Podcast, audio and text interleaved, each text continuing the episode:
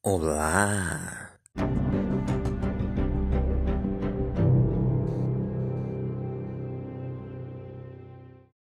Segunda temporada, segundo episódio, nono podcast. Título de hoje: Onde seus princípios te levam.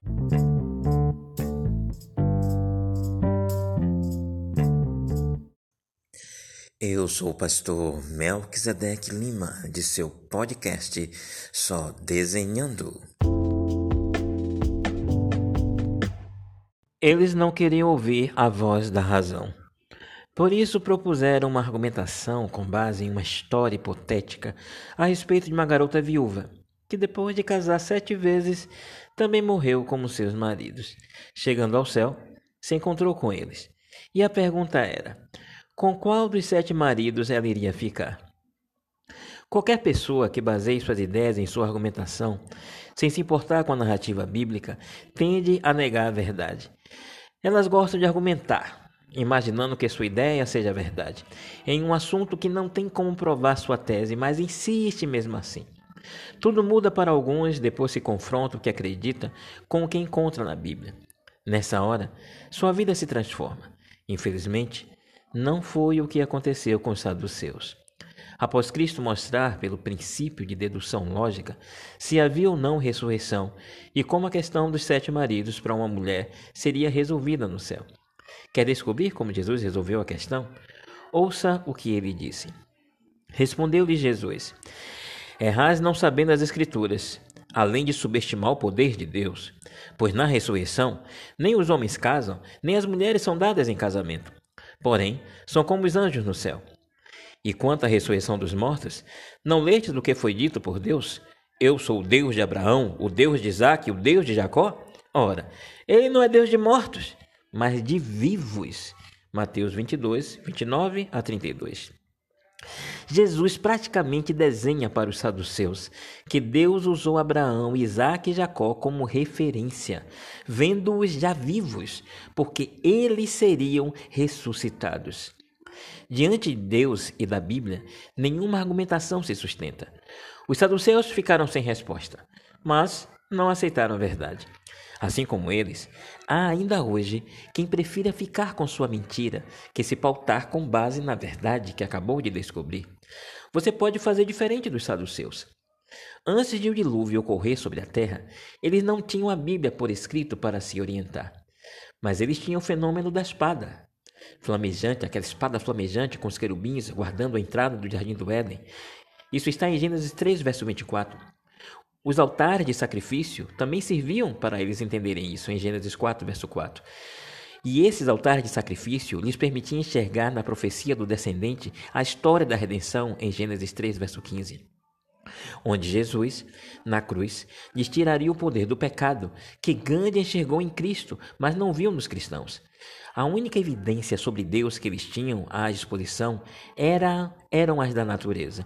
E mesmo estas, os filósofos da época usaram contra si mesmos, ludibriando milhares, mantendo-os presos na letargia dos seus erros, que resultou em suas mortes no dilúvio. Que tristeza! Esta atitude vai se repetir várias vezes na história humana até os nossos dias. O que se pode notar observando o panorama histórico que nos antecedeu em um passado não tão distante assim.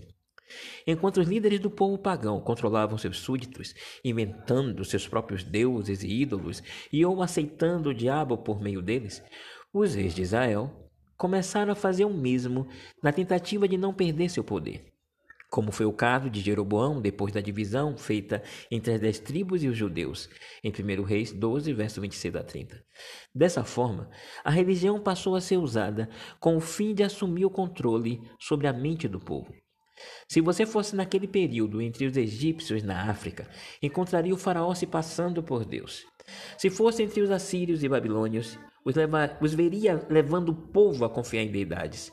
Se fosse na Ásia, entre a China e o Japão, e na Arábia entre medopersas, e na Europa entre os romanos, ou nas Américas onde estamos, no período dos astecas, maias e incas, os veria contar uma história para o povo comum e outra para os nobres, onde a figura do rei ou imperador seria vinculada em algum momento a um deus supremo. Todos usando a religião como instrumento de poder para manter controle sobre o povo, o que demonstra evidências da passagem de Lúcifer entre esses povos ao longo da história, deixando-os com a mesma sede de poder, tentando assumir o lugar de Deus no coração dos homens, todos querendo ser adorados do mesmo jeito que ele tentou um dia, só que no céu. Atualmente, muita gente que raciocina acompanha o crescimento do Islã e dos muçulmanos no mundo, seja com jihad tocando o terrorismo ou seu estilo de vida que contrasta com o que o Alcorão afirma. Eles são notados por obedecer a seus líderes cegamente e ainda conseguirem seguidores radicais de outros países em sua causa, mesmo sabendo que usam o nome de Allah para matar inocentes. Eu me refiro ao jihad porque entre os muçulmanos tem muita gente boa. Nenhum deles, porém, conseguiu suplantar a Idade Média, quando Roma saiu de cena, e os cristãos, que se ligaram a esse império, além de testemunhar o imperador Justiniano tornar o bispo de Roma na besta de Apocalipse 13, viver os piores dias da humanidade por 1260 anos, como profetizado por Daniel, no capítulo 7, verso 25, no capítulo 8, verso 9, profetizado por João em Apocalipse 12, verso 4, capítulo 13, versículo 3, 5 e 7, e profetizado por Paulo em 2 Tessalonicenses, capítulo 2, verso 3 e 8. Período esse em que o Papa e a Igreja Católica Apostólica Romana reinou fazendo suas barbárias, provocando ateísmo na França até sua prisão por Berthier a mando de Napoleão Bonaparte em 1798. Mas antes do golpe mortal, tal em seu poder. Alguns concílios da Igreja Católica no passado aprovaram doutrinas por eles inventadas com o fim de extorquir dinheiro do povo, bem como mantê-los dependentes de sua interpretação da Bíblia. Levando-os a buscar em desespero por salvação, tentando evitar ficar preso no limbo, purgatório ou no inferno. Nada disso existe de fato, foi tudo invenção da Igreja Católica. Essas mentiras tiveram freio na chegada da reforma oficializada por Lutero, quando a Europa em peso acordou rejeitando simultaneamente o poder que o papado e a Igreja Católica exerciam sobre eles. A justificação pela fé fez toda a diferença. E assim, puseram fim à Inquisição, torturas, fogueiras e à autoridade papal. Mas sua ideologia não foi destruída por completo. Com o passar dos anos, os protestantes assimilaram detalhes que se tornaram um laço para eles, levando à fragmentação de suas doutrinas, por aceitarem a mentira da consciência após a morte, a imortalidade da alma, a guarda do domingo. São invenções católicas sem qualquer base bíblica que causaram, junto a outras interpretações erradas, o caos na história humana. Raciocine comigo. Os judeus nasceram de Jacó, certo? Certo. Jacó foi gerado por Isaac, e este de Abraão, que nasceu de Terá, o qual descendia de Sem, e este de Noé, que veio de Lameque, e por fim de Adão e Eva, e ambos das mãos do Criador, Deus. Esses mesmos judeus que Cristo veio salvar foram os que o rejeitaram e assassinaram na cruz. Mas antes disso, Cristo conseguiu formar um grupo de resposta contra o mal, que ficaram conhecidos como cristãos. Mas assim como os judeus mataram o Cristo, passaram a perseguir e matar os cristãos. Depois que os judeus foram massacrados pelos romanos, os romanos continuaram perseguindo e matando os cristãos. Agora, pasmem. Os mesmos cristãos, perseguidos pelos judeus e romanos, depois que se tornaram na religião do Império Romano, se apostataram, passando a perseguir os próprios cristãos, que não aceitaram a apostasia que se seguiu. É mole. A partir daí, você tem o caos gerado. Judeus perseguem cristãos, cristãos se tornam católicos e passam a perseguir outros cristãos por serem cristãos. Cristãos perseguem pretos por serem pretos e judeus por serem judeus. Pode parecer para você que eu esteja exagerando um, pouco.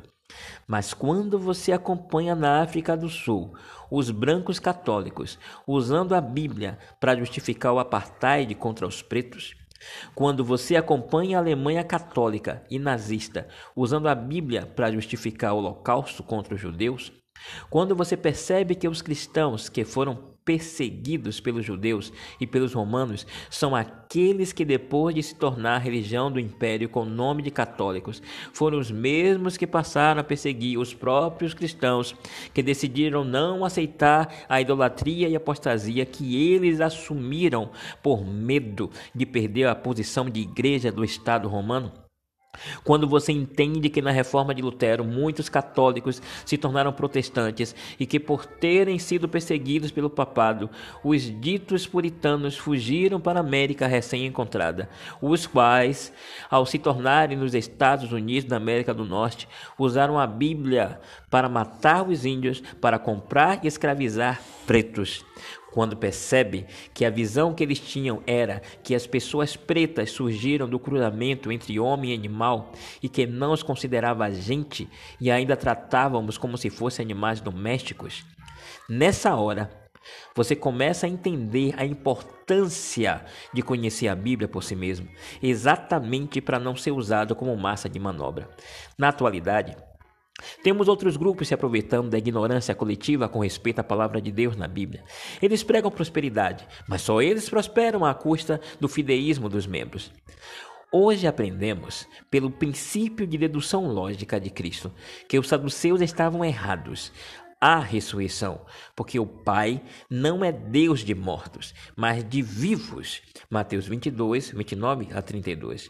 Diante de Deus e da Bíblia, nenhuma argumentação se sustenta. Jesus desenha para os saduceus que Deus usou Abraão, Isaac e Jacó como referência, vendo-os já vivos, porque eles seriam ressuscitados. Agora, temos duas formas para estudar a palavra de Deus, que são separando textos que falam do mesmo assunto e por dedução lógica, conforme o texto da Bíblia permite. Neste episódio, viajamos pela história e descobrimos que a religião foi usada como ferramenta para manter populações sob o controle de quem esteve no poder estatal. Descobrimos que a Bíblia foi mal interpretada, dando justificativas para o holocausto realizado pelos católicos nazistas contra os judeus e a apartheid dos brancos católicos contra os pretos na África do Sul, bem como a escravidão nos Estados Unidos, que trouxe os primeiros negros para a Virgínia em 1619, apenas 12 anos após a fundação de James Town e eles eram protestantes e não católicos. Esses fatos são que nos fazem entender do quanto o estudo particular da Bíblia se faz necessário hoje para evitarmos cair no mesmo engano por erro teológico. Que segredos se encontram na Bíblia? Quais princípios, leis e doutrinas ela aponta pelo qual devamos viver? Que provas há para se acreditar em sua inspiração divina? Onde é possível encontrar fora dela confirmação do que ela diz? É o que veremos nos próximos episódios. Mas até lá, se pergunte hoje: onde seus princípios te levam? Eu sou o pastor Melquisedeque Lima do seu podcast Só Desenhando.